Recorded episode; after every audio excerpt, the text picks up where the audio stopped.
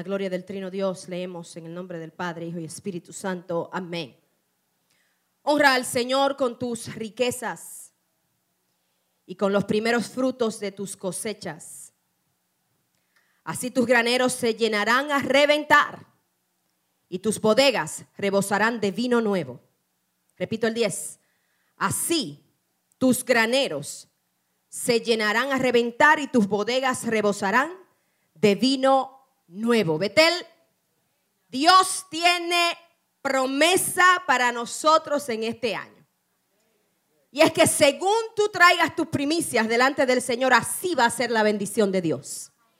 Con el corazón con que tú traigas tus primicias delante de Él,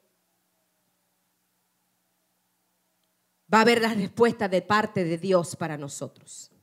Las primicias es lo primero que nosotros traemos al Señor. Ven conmigo al libro de Génesis.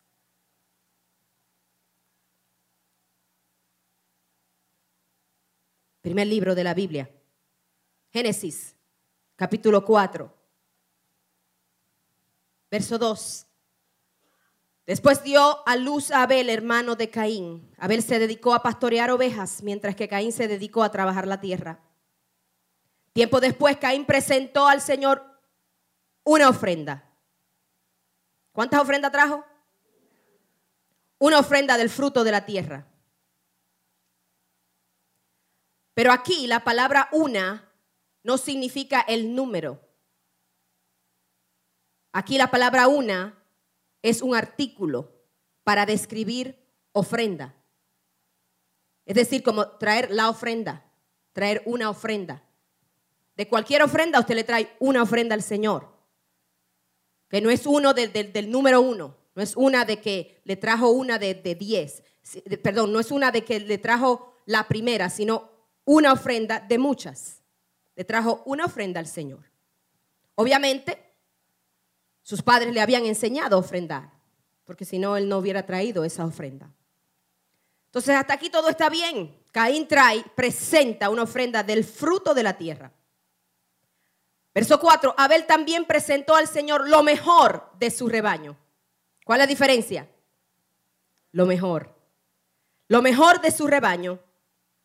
Es decir, y quizás en su versión no está así, pero la nueva versión internacional dice, es decir, los primogénitos, primogénitos con su grasa. Escuche bien, los primogénitos. ¿A cuántos de los que están aquí nos han enseñado que Abel trajo un cordero y lo presentó? Pero un cordero es el primogénito, no los primogénitos. Los primogénitos de todo su rebaño de todo tipo de rebaño que él pudiera tener en ese entonces. Y Adán y Eva no eran pobres, eran ricos. ¿Ok? Eran ricos, tenían todo lo que tenían, lo que se necesitaba y más. Y Abel trajo lo mejor de su rebaño, los primogénitos con ese, con su grasa. En otras palabras, no le sacó nada, se lo presentó totalmente al Señor. Y yo me atrevo hoy a través de la palabra a decirte que Él no trajo un corderito, como nos han enseñado a través de la, de la historia, ni trajo un rebañito. Él trajo muchos, muchos animales, porque Él trajo el primogénito de cada animal que Él tenía. Es decir, la primicia, lo primero de todo. Y lo primero, cuando tú estás haciendo crecer un rebaño, lo primero que tú traes al Señor es los primeros frutos. Es decir, si él tenía una vaca, él trajo el primer becerro. ¿Me doy a entender? Entonces, de todos los animales que él tenía, él trajo el primogénito de esos animales. Usted sabe el tiempo que se coge para que un becerro esté gordito. ¿Sabe? No fue que la vaca lo, tuvo y de una vez vino y se lo presentó. Abel, no, no. Abel esperó que engordara ese becerro, porque dice que lo trajo con toda su grasa. Hay otra versión que dice los más engordados. Así que cuidado, los que tienen un poquito más de grasa de la cuenta, Hello. This is how the Lord made us. Y hay que presentar la primicia con todo y grasa. Amén. Bendecidos sean todos los que, todo, que están en, estatura y, sanidad sin grasa perfecta. Porque aquí hay mucha gente hermosa, pero vemos muchos que estamos un poquito pasados. Pero eso también está bien delante del Señor. Porque eso fue lo que trajo Abel. Los gorditos, como yo. Entonces, si no, no, tranquilos, que también es bueno rebajar. Yo estoy en esa para presentarme mientras más saludable, mejor al Señor. Pero fíjate que me llama la atención que Él trajo lo primero, lo mejor y lo primogénito. Lo mejor, lo primero y lo primogénito delante del Señor. Abel trajo los primeros animales de las primicias de sus frutos con grosura y todo. Es interesante ver que Caín lo que trajo fue legumbres. Y usted dirá, bueno, pero eso es lo que él hacía.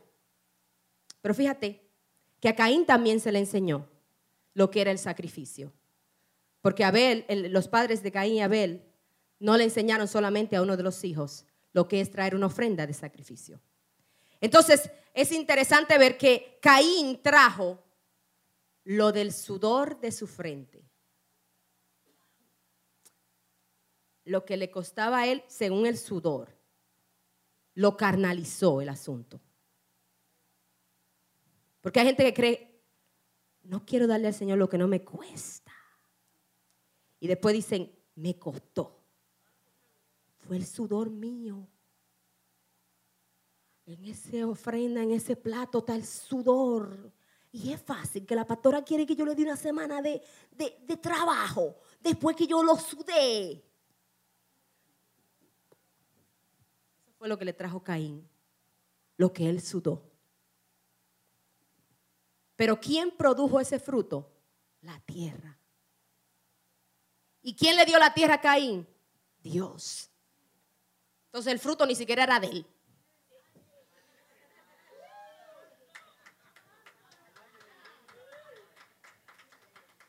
La diferencia de la ofrenda de Caín y Abel es que una sacrificó un ovejo y todo lo demás que viene después de ese ovejo, todo lo, todo lo primogénito, lo puso en el altar, lo mató, derramó sangre, símbolo del pacto, y lo dedicó a Dios a través de aquella sangre como un Dios de pacto. La sangre y el derramamiento de sangre en la ofrenda de Abel hizo que esta ofrenda fuera aceptable delante de Dios. ¿Por qué? Porque Dios miró con agrado esa ofrenda, porque les recordó la promesa que había hecho un capítulo anterior de que Jesús a través de su sangre nos iba a redimir a nosotros. Entonces en ese cordero, en todo lo que ustedes quieran poner en ese altar que preparó Abel, porque no fue hasta anoche que yo entendí que no era un solo animal, que era el primogénito de todos los animales que él tenía. Cuando yo me di cuenta que ese altar estaba lleno de símbolos de Jesús, estaba él profetizando lo que la sangre de Cristo iba a hacer por nosotros. Por eso el Señor vio con agrado, porque hubo un derramamiento de sangre. Porque el Señor le había enseñado eso a Adán y a Eva. Para él hacerle túnicas tuvo que matar un animal. Ese fue el primer sacrificio para cubrir su desnudez. Entonces este muchacho estaba haciendo lo que los padres le enseñaban. Hello. Ahorita estábamos hablando de los maridos y las mujeres. Ahora quiero enfatizar en los padres. Este es un año de orden. Y si nosotros los padres no tenemos orden, ¿qué ustedes creen que van a tener nuestros hijos? Tenemos que tener orden en casa. En casa no se puede decir una cosa hoy y mañana otra. En casa, si usted dijo sí, es sí. Y si dijo no, es no. Y si dijo tal vez o quizás, tal vez o quizás. Pero usted no puede decirle a su hijo sí y luego la esposa le dice que no y luego el perro viene y le dice tal vez. Porque los muchachos conocen eso. Esos muchachitos que están en esos salones por ahí atrás saben más que nosotros a esa edad. Entonces ya usted no puede hacer lujo de decir sí. Y viene mami y dice no. Y ellos dicen, oh, mami, papi y mami no están de acuerdo. Hay uno de los dos que es más débil. Vamos a ir donde el que es más débil para sacarle el sí. Entonces trae eso, ¿sabe qué? Desorden. Y desde chiquitos están creciendo en un ambiente de desorden. Lo mismo con nuestros teenagers. Si usted dijo hasta las 12, no le dé hasta la 1. Es hasta las 12. Pero mami, que ahora que están sirviendo, no me importa lo que estén sirviendo. Llegue, llegue a casa en dos minutos. No pueden haber dos cabezas en una casa. ¿Usted sabe lo que es tener una casa con dos cabezas? Un cuerpo con dos cabezas. Es exactamente un extraterrestre. Un fenómeno un monstruo, double head. Y la cabeza de este lado diciendo para acá y la cabeza de este lado diciendo para allá.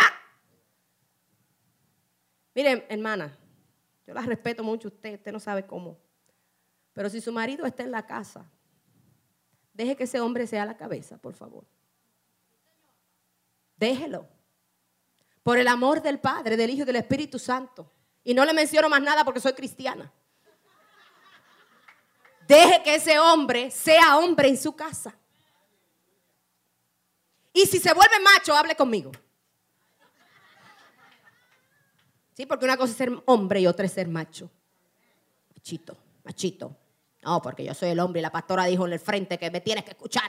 Sí, negro, pero te tengo que escuchar, pero escúchame tú también a mí porque esto es cuestión de dos. Si dos no se ponen de acuerdo, no pueden caminar.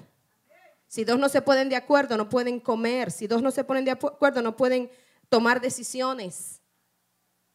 Cuando te digo que tú eres la cabeza, es que la cabeza siempre va a decir, mi amor, ¿cuál es tu opinión acerca de este asunto?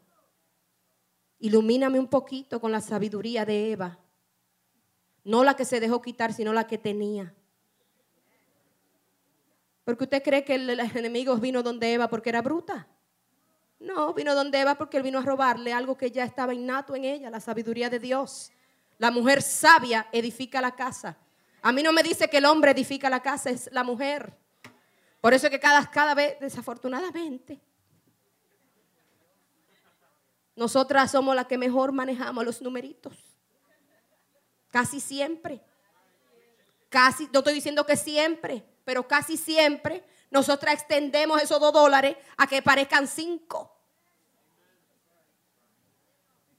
Y se lo digo de experiencia personal y propia. Si no me creen a mí, hablen con Alfonso. Loca yo por tirar ese, ese macute de administración de mi casa. Qué cosa más grande, hermano. Las muchachas que se casan, lo primero que le digo, si no lo puedes coger, no lo coja. Porque eso es lo más grande, hermano, uno tener que extender ese dinerito. Y más cuando se está acercando el día primero y todos los biles están ahí.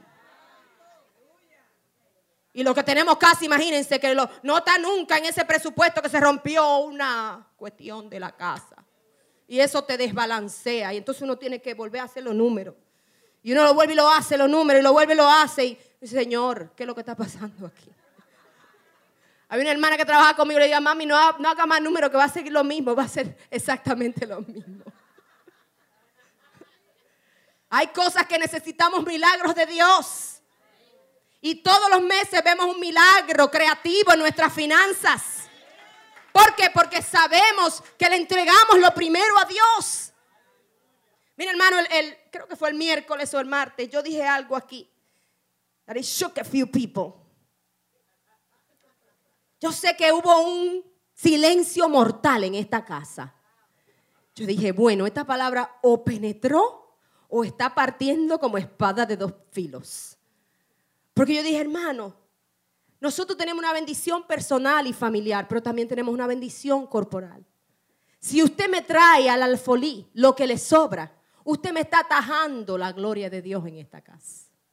Y yo le dije, hermano, si usted lo que me va a traer es lo que le sobra, no le estoy hablando de números, sino lo que le sobra. Si usted hace todos sus gastos y allá abajo Al final, como el que no quiere la cosa para que la pastora no me vaya a sentar, déjame yo poner ahí. Si eso es lo que usted le está trayendo al Señor, usted está atajando la bendición de Dios corporalmente sobre nosotros. Y yo le dije a los hermanos, quédese con su ofrenda si es así. No me la traiga. No la traiga al alfolí. Porque yo quiero que los cielos se abran. Y la palabra del Señor dice en Malaquías 3 que nosotros le hemos robado a Dios. Y dice el Señor, ajá, me has robado. Y viene el hombre y dice, altercando con Dios, ¿y en qué te hemos robado, Señor? ¿Cómo es que tú no estás diciendo ladrones? ¿En qué que tú no, en qué que te hemos robado? Y el Señor responde, en los diezmos y en las ofrendas. Y luego le da una promesa, le da un reto, pero le traigan la ofrenda aquí al alfolí. Traigan la ofrenda al canasto. Y si ustedes la traen íntegramente, dice, porque hay gente que se le olvida la palabra íntegra. Si ustedes la traen íntegramente, pruébenme a ver si yo no voy a abrir las ventanas de los cielos hasta que sobreabunden todas sus casas. Entonces nosotros en esta, este año decidimos que los primeros días se lo íbamos a entregar al Señor. Nuestro mejor tiempo, nuestros mejores recursos, nuestras mejores finanzas, se la vamos a entregar al Señor porque vienen 11 meses donde queremos que el Señor traiga orden en todas nuestras vidas. Y yo no sé de usted, pero para mí orden es que yo no tenga que estar viendo esa chequera toda la semana para ver cuánto me quedan. Eso para mí es orden. Orden es que haya sobreabundante. Y la palabra me dice en San Juan capítulo 10 que Él vino para darme vida y vida abundante. No podemos seguir eh, eh, los 10 dólares, los 20, los 30. No. Tenemos que tener para dar. Porque es más bienaventurado dar que recibir. Entonces la iglesia Betel, si es una iglesia de reino, tiene que ser una iglesia que tenga para dar. Para darle a los pobres, a los huérfanos de, allá, de, de, de atrás de los minas. Para darle a las viudas. Para atender a nuestras viudas, a nuestras madres solteras que a veces se la ven difícil. Si es difícil este mundo con dos income, imagínense con uno.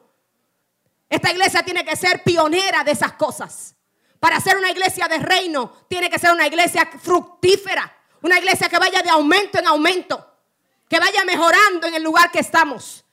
No podemos retroceder. Ya, ya nosotros salimos. Salimos ya. Yo no sé si usted se ha dado cuenta, pero ya nosotros llegamos a la Canaán celestial. Nosotros salimos ya. Y duramos nuestro desierto. Y lo vivimos y lo sudamos. Y lo sudamos, hermanos. Pero hasta aquí nos ha traído el Señor. Y cuando el Señor trae al pueblo a la tierra de Canaán, no es para seguir en mediocridad ni seguir comiendo las cebollas de Egipto. Es donde hay abunda, dice la palabra. Abunda la leche y la miel. Tiene que abundar en nuestra casa. Todo lo que necesitamos tiene que haber en abundancia. Y abundancia no significa que usted va a cambiar el carro todos los años. No. Eso también es parte del orden de Dios. No dejar que el, impío se quede con nuestras finanzas. Todo lo que usted pueda comprar cash, cómprelo cash. Efectivo. Rompa toda esa tarjeta de crédito este año.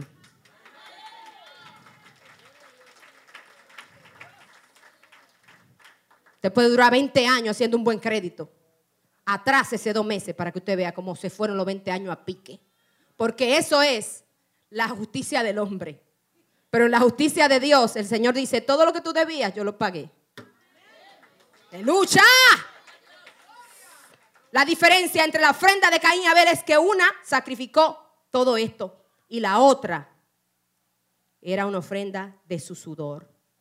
Caín le dio vegetales, le dio lo que le sobraba a Dios, pero Abel le dio a Dios lo que le costaba a él, lo que le costaba a Abel.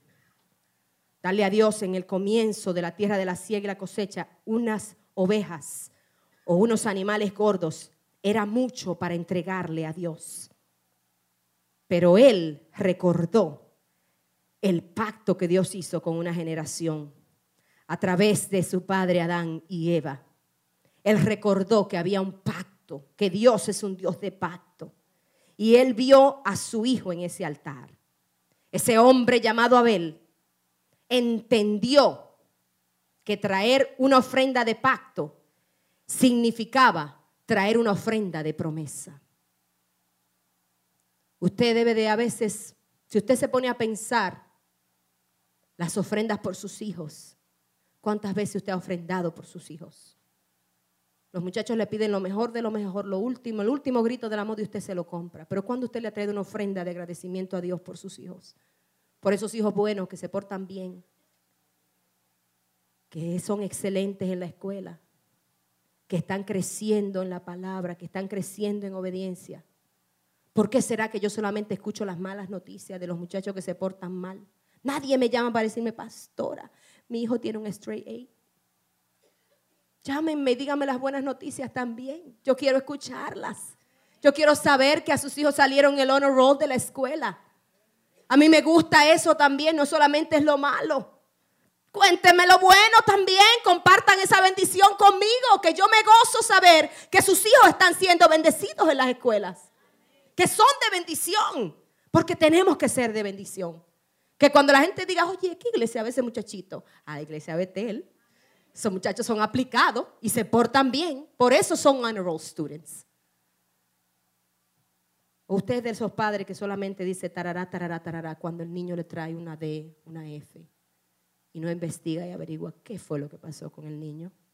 Quizás el niño está pasando una situación que necesita que usted se autoanalice.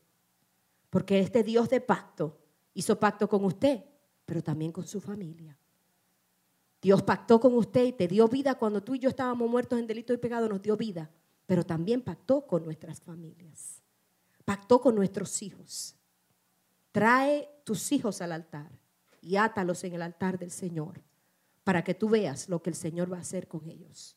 Y entrégaselos a Dios, porque Dios hace cosas grandes y maravillosas. Esta ofrenda no es una ofrenda por fuerza, esta es una ofrenda por convicción.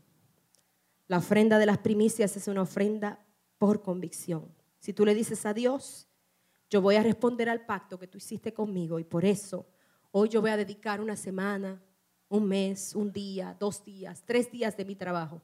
Te lo voy a dedicar a ti, Señor. Tú eres el único que sabes lo que Dios pone en tu corazón en este día. Tú eres el único que sabes que, entendiendo que esa ofrenda que tú estás depositando, en este día, esa ofrenda de primicia o el próximo domingo. Estamos desde hoy hasta el domingo 4 de febrero. Esa ofrenda que tú estás depositando de primicia, tú le estás diciendo al Señor, yo creo en el pacto que tú hiciste conmigo. Y yo creo que ya tú hiciste todo por mí. Y yo voy a pactar contigo trayendo esa ofrenda de primicia, trayéndolo primero, lo más engordado, lo mejor, a ti. Si tú le traes al Señor 10 dólares de primicia, yo sé que eso no es lo más engordado. Yo sé que eso no es lo máximo, porque hay gente que dice, hermana, es la calidad, no es la cantidad. Dice que él trajo lo primero de su rebaño, de todos los animales. No un animal, no una ofrenda, sino lo mejor. Lo mejor. Tú sabes lo que es mejor para ti. Y si tú depositas eso de corazón y pactas con Dios en este día, yo te garantizo, y puedo poner mi firma en esa garantía, que Dios, Dios te va a dar en sobreabundancia.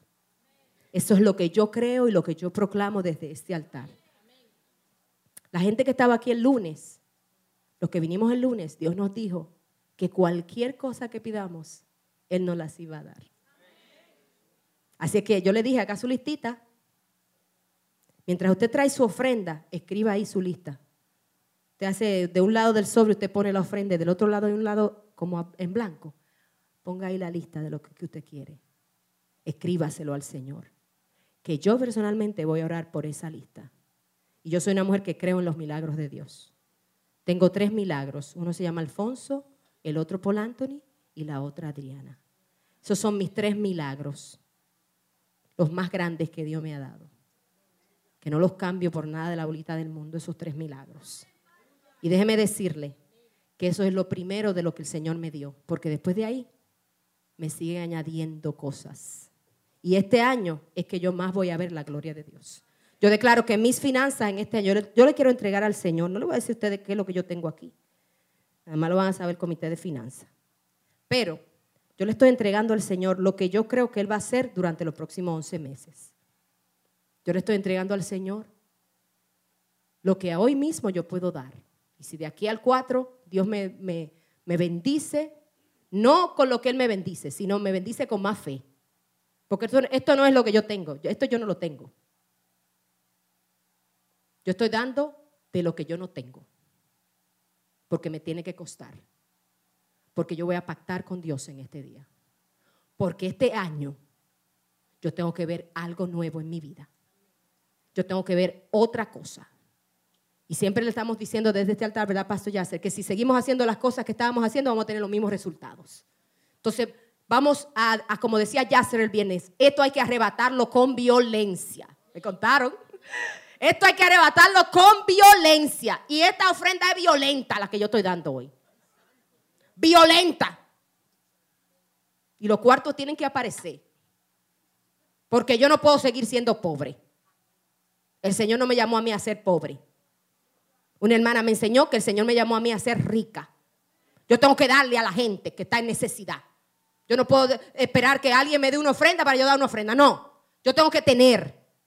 Y yo si he sido fructífera antes de ser pastor, ahora que soy pastor fructífera tengo que ser más fructífera. Esto no se puede ser. Esto no, no, no, yo no voy a seguir creyendo a las circunstancias de mi cartera. Ni voy a ser víctima de las circunstancias de la finanza, de lo que dice el banco. El banco no me pertenece. Quien me pertenece es el reino de Dios. Lo que dice el banco y lo que dice la chequera, eso a mí no me pertenece. Eso le pertenece a la circunstancia de la vida. Yo soy una hija del reino. Y como hija del reino, yo tengo que empezar a caminar en ese reino. Y voy a empezar a hacerlo. Y lo he hecho, pero no lo he hecho con la dimensión que lo voy a hacer este año. Este año, como es un año de orden, yo le voy a creer a Dios. Me la voy a creer todas. Sé que cuando me invite, me hace un lobster o un filete miñón. Porque me la voy a creer, hermano.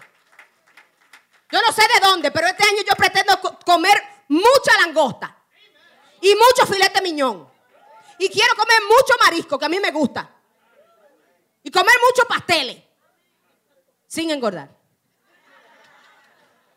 Así que ponte de pie conmigo, iglesia Betel. Yo quiero que en este momento...